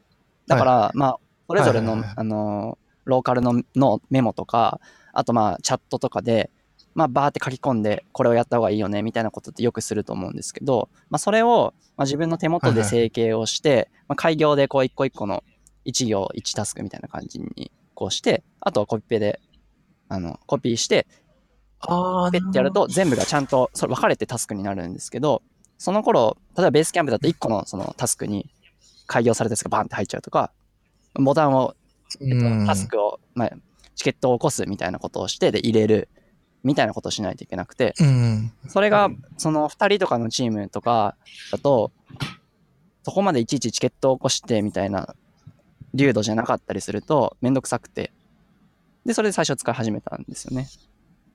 なるほど。それは良さそうですね。でもそ、そこだけでもう朝何に乗り換えたって感じなんですね、ベースキャンプから。そうです。で、それをさらにこうドラッグドロップで、まあ今日にしたりとか、うんまあそのセクションもつけれて、うんえっ、と、要は、うん。この期間まで、このフィードバミーティングまでにここをやるっていうセクションにバーってこう移したりとか、明確な期限を決めずに、ざっくりとしたその分け方もできるし、今日やるとか、これはとりあえずメモするみたいなのも、例えばレーターに入れとけばいいしとか、そういうなんか思いついたことを何かと実現が可能なツールで、で、たまに、なるほど。わ、これ、バグってんなとか思うんだけど、よくちゃんと、なんていうんですかね、アップデートが上に来るから、どんどん進化してるかもあるって、それもすごい良くて。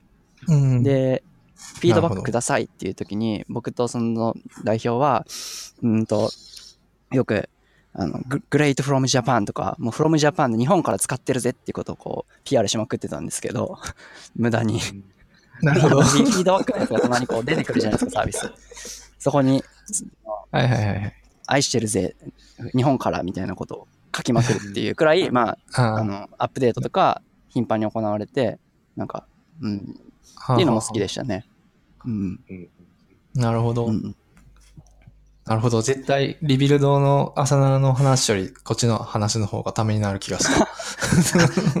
確かにそういう意味では、あの、宮川さんより多分僕の方が、朝の使い込み度は、あの、あるので、あの、ちゃんと有料版で、あの、フルな機能を試して、で、一番最初、なるほど。有料にする意味ほぼなかったんですけど、それも敬意を込めて有料にして、そしたらどんどん有料の機能があ後々アップデートされて出てきたんですけど、あ、なるほど。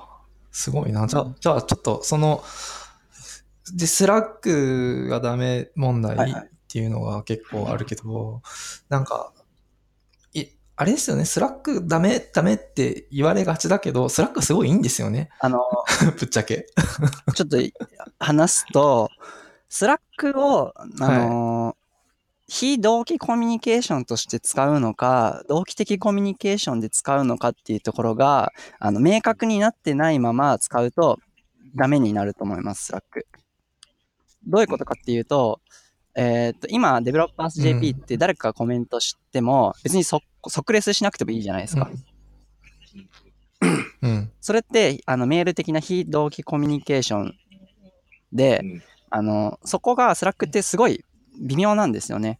チャットとしてバーってやり取りした方が効率いい時もあれば、後でこう、気が向いた時うんに返した方がいい時もあればっていうので、そこが明確じゃないから、そこが、僕はいつ返してもいいって思っているけども、相手はすぐ欲しいみたいな状況が生まれると、じゃあそれはスレッドでやった方がいいの？とか、そうじゃなくて、バーッとそのままチャットでやった方がいいの？みたいなことが発生すると思っていて、その、うん。どういう用途で Slack を使うのかっていうのがあんま明確じゃないのが多分そこの Slack ダメな問題。要は邪魔されちゃうとか、うんうん。あのーチャンネル使っちゃうとか、ヒア使っちゃうとか、みたいなこともそうだし、あと、あそれが Asana だともう完全に非同期前提じゃないですか。なんか、すぐ返さなくていい、チャットじゃないから。うん。っていうのは割とあ。でかいかなっていうふうに思っていて、なので僕は、まあ、 Slack もその前の会社で使ってたんですけど、ちょっと今チャットで一気に質問できますかっていうのを聞いてやるとかもやってましたね。要は、ああ、なるほど。もうじ時間を抑えるっていうそうです、ことですね。そうです。即レスを今いけますかみたいなことを確認してそうそうそう。なるほどね。それをチャチャンネルでも分けていたし、とか、まあそういうこともやったりとかしてましたね。うんうん要は、この子は、うんあの、いつ返してもいいよ。ここに来たら、まあなるべく早く返してほしいな、みたいなとか。うんなるほど。まあでもそれは、その使う側がすごく、うーんと、ルールをも作っていく、なくちゃいけないから、多分大、大きな企業とかだと、う。ーん、特にママネジメントレイヤーに関わる人なんかは、えっと、自分が関わるチームが、まあ、複数あった時に、そのチームの Slack をち全部眺めておかなくちゃいけなくって、で、まあ全部はもちろん読めないから、えっと、重要なところだけ教えてほしいんだけど、それはなかなか難しくて、後から Slack で話したんだけど、みたいな話に陥りがちってことですね。で、それ、まあまあ、それは、本当まあ、そうだけど、 Slack を、僕とかは結構、アホみたいに読める人なんですよね。なんか、いくらでも読める人なんですよね。あの、非同期で来ようがなんだろうが。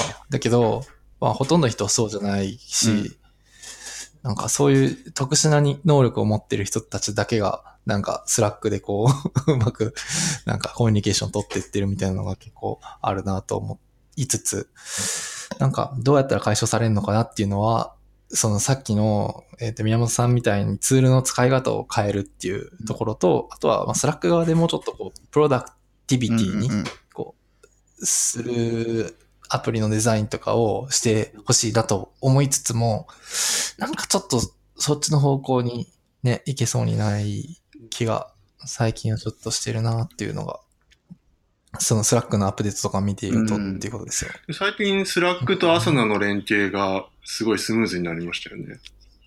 さっき言ってたあ Actions ってやつだと思いますけど、Slack 上で Asana でなんかメンションとかがあったら、 Slack で、あの、 Slack、なんだろうな、そのダイレクトメッセージのところに Slack じゃなくて Asana っていうのが出てきて、えーその Asana ボットと自分とのこのメッセージのやり取りで、その場で Done にしたり、その場でコメント返したりとか、うんうん。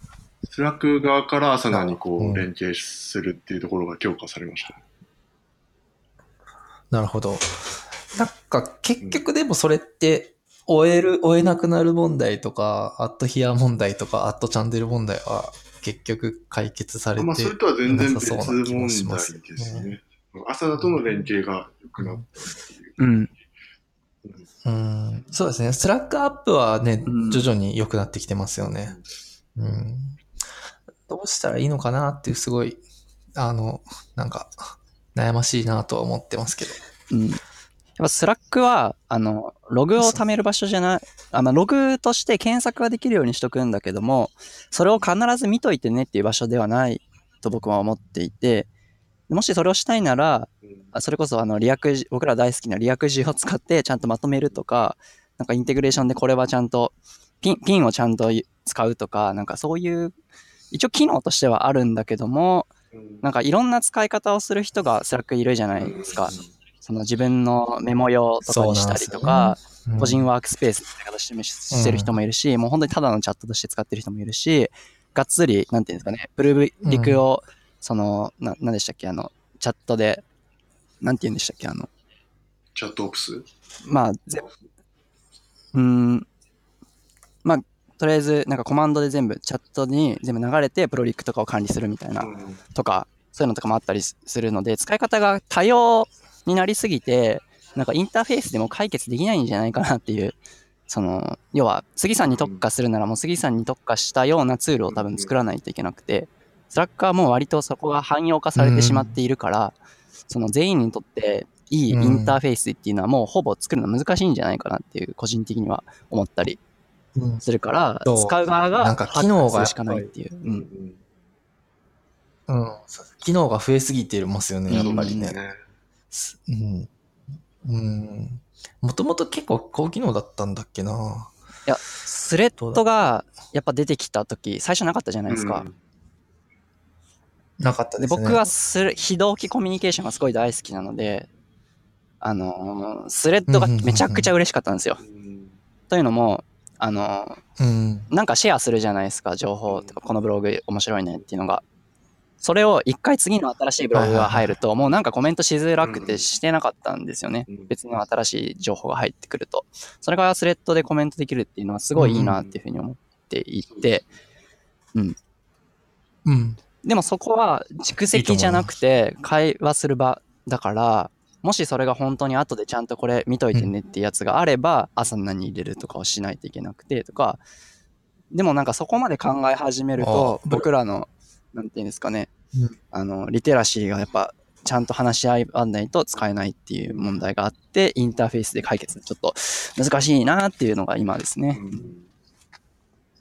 うん。なんかまあ、そもそもチャットっていうのは、あの、うん効率を下げるっていう説もありますよね。そうです、だから。そうです。うん。だからあの、電話嫌い問題あるじゃないですか。人が、人の時間を奪うから嫌いっていう人が、まあ、ホリエモンとかも代表的にそうですけど、うん。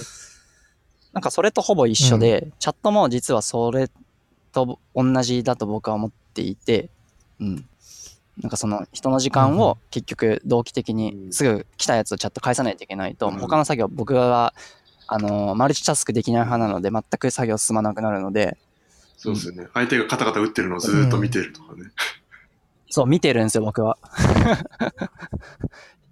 そう、だから、そういうのもあるから、その辺はやっぱルールである程度決めない、そうですよね。決めて使いこなしていくっていうのが、まあ、今んとこの僕の答えではあったりしますね。スラックの使い方の問題そうですすね。スラックが、そう、スラックが悪いんじゃなくて、やっぱスラックの使い方問題ってことか。あとはそういう、うんみんなにそういう使い方をこう周知させるための、なんか、例えばビデオにまとめるとか、なんか、そういうところで頑張るしかないのかな。その使い方を徹底させるっていう意味で。うん。うーん。なんか、できちゃうことをなんか否定するのもなんか違うしなとか思ったりもしてますけどね、僕は。ななんか、スラックになんか求めちゃってるのかもしれないですけど、なんか別にルール作っても、そのルールって外せるんであれば、なん今日ワーか、クスペースごとになんか機能をこう、オンオフできたらいいんですかね。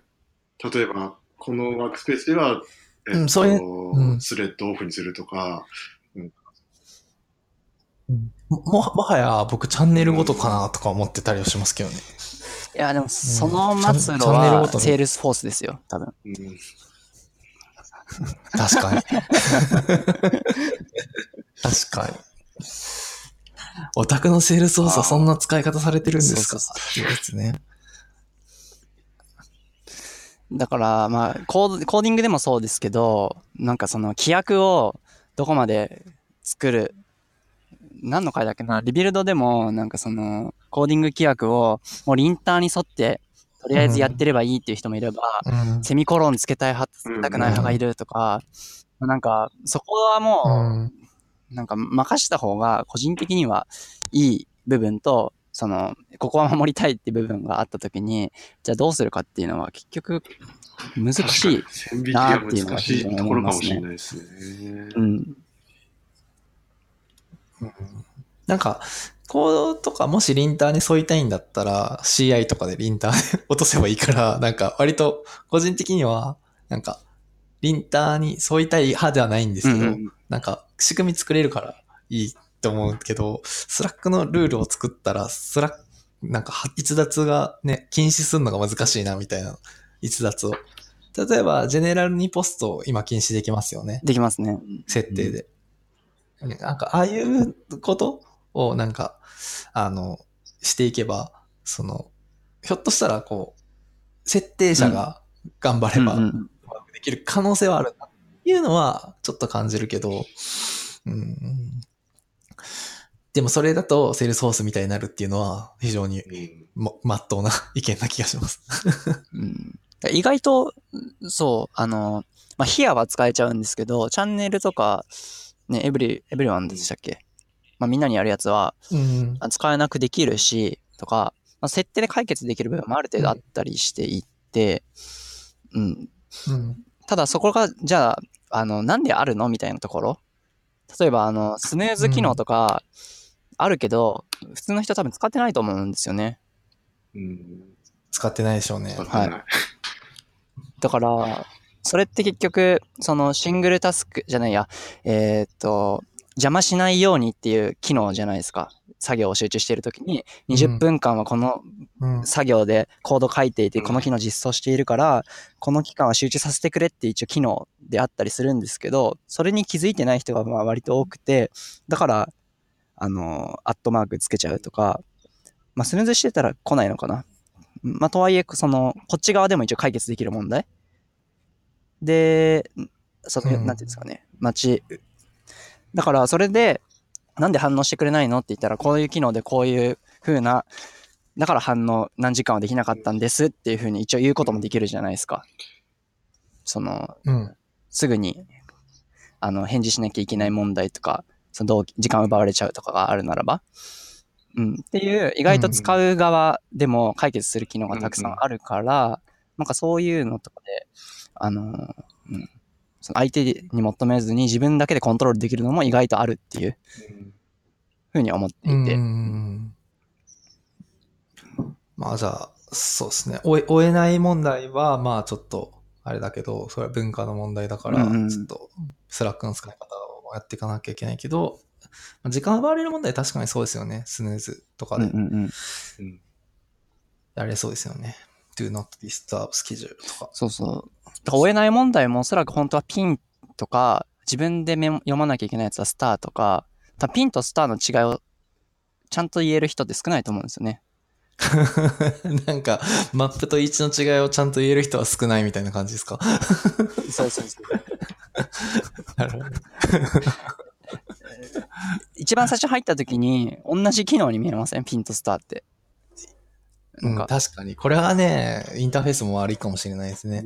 ピンとスターって、その、うん。えっ、と、コメントに対するスターとピンってこと？ああそうですね。うんでスター2つありますしね。チャンネルもスターあるし、コメントもスターあるし。チャンネル、ああ、本当だ。確かに。これ違いますよね。うんうん。だから、チャンネルの方は本当はピンって言うべきですよね。これ左ピンされてうん上に来るから。確かに。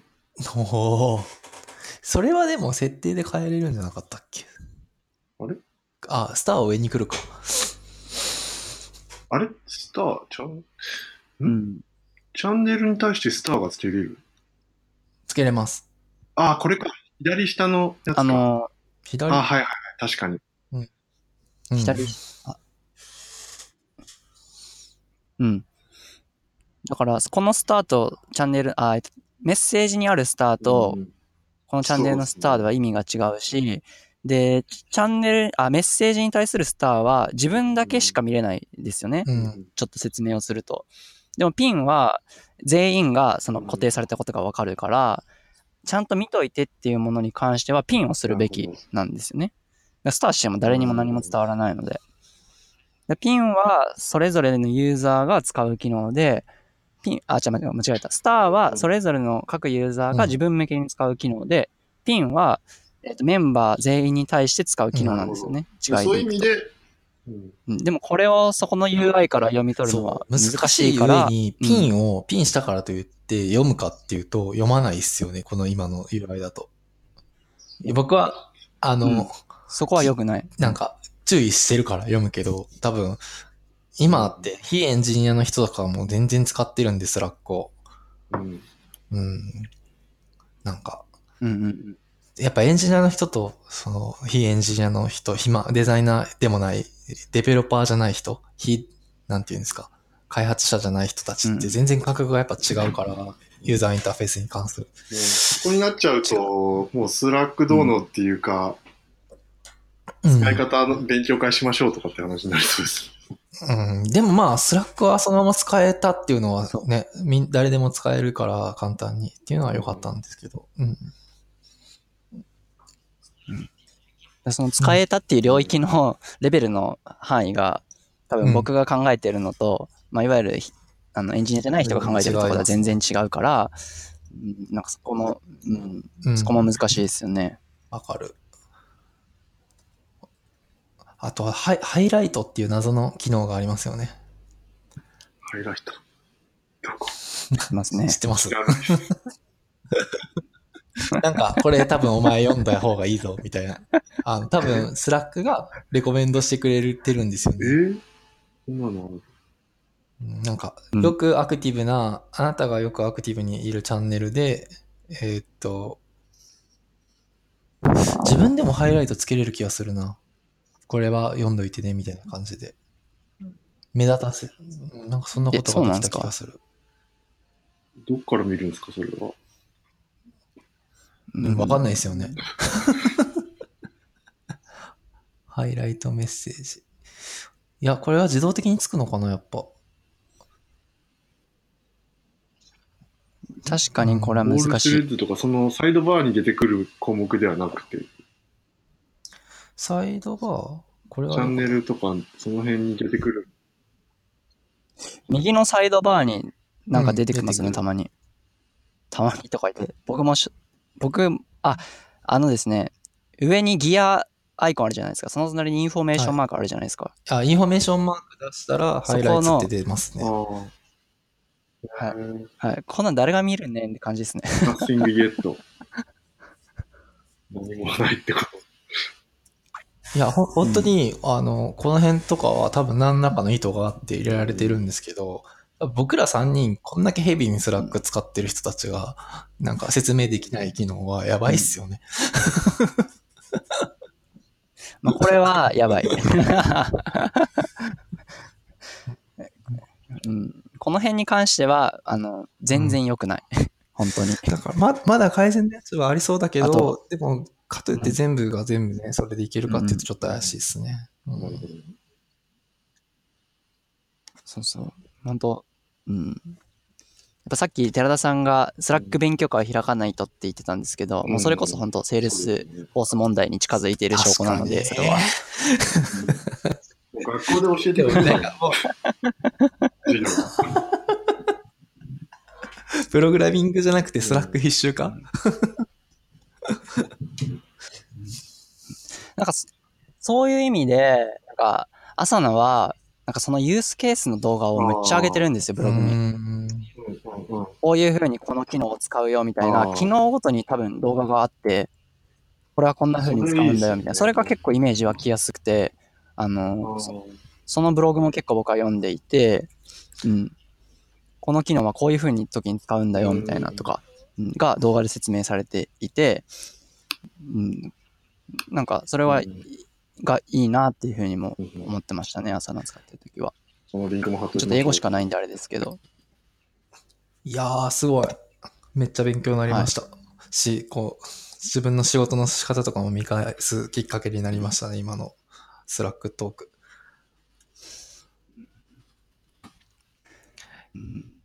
いやー、この辺でも、で僕でも逆にもう今、 to-do リストを作ってないんですよう。んもう、その時にさばけるならやる。さばけないなら断るっていう、そういう謎の仕事の仕方をしていて。それちょ、長期にわたる仕事がね、できないけど。なので、あの、ミーティングを、あの、その後の時間を必ず確保しておいて、その間でできるかっていう判断をそのミーティングでするんですよ。うん要は、えっ、と、来週までにじゃあこれお願いしますねっていうふうに決まるじゃないですか。あの、ここまで実装してくださいねとか、ここまでにデザイン見せますねみたいな。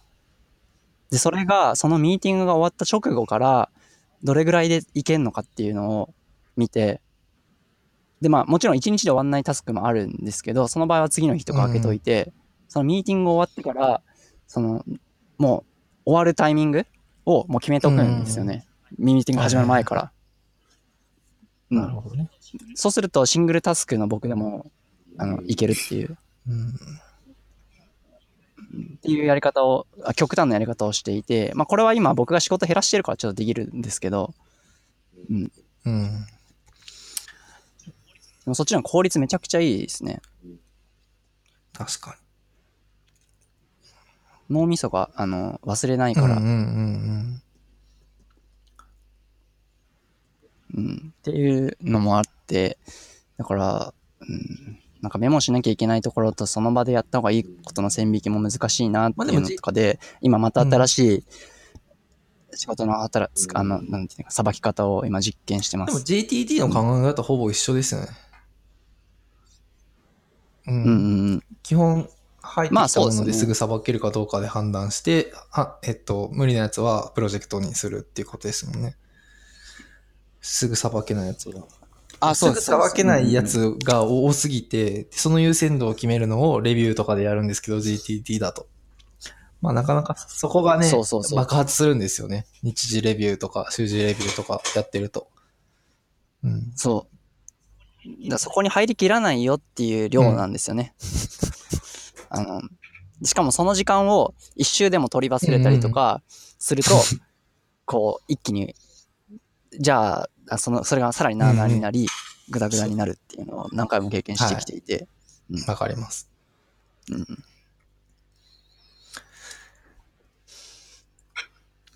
まあ、そそうっすね。じゃあ、そんなところ？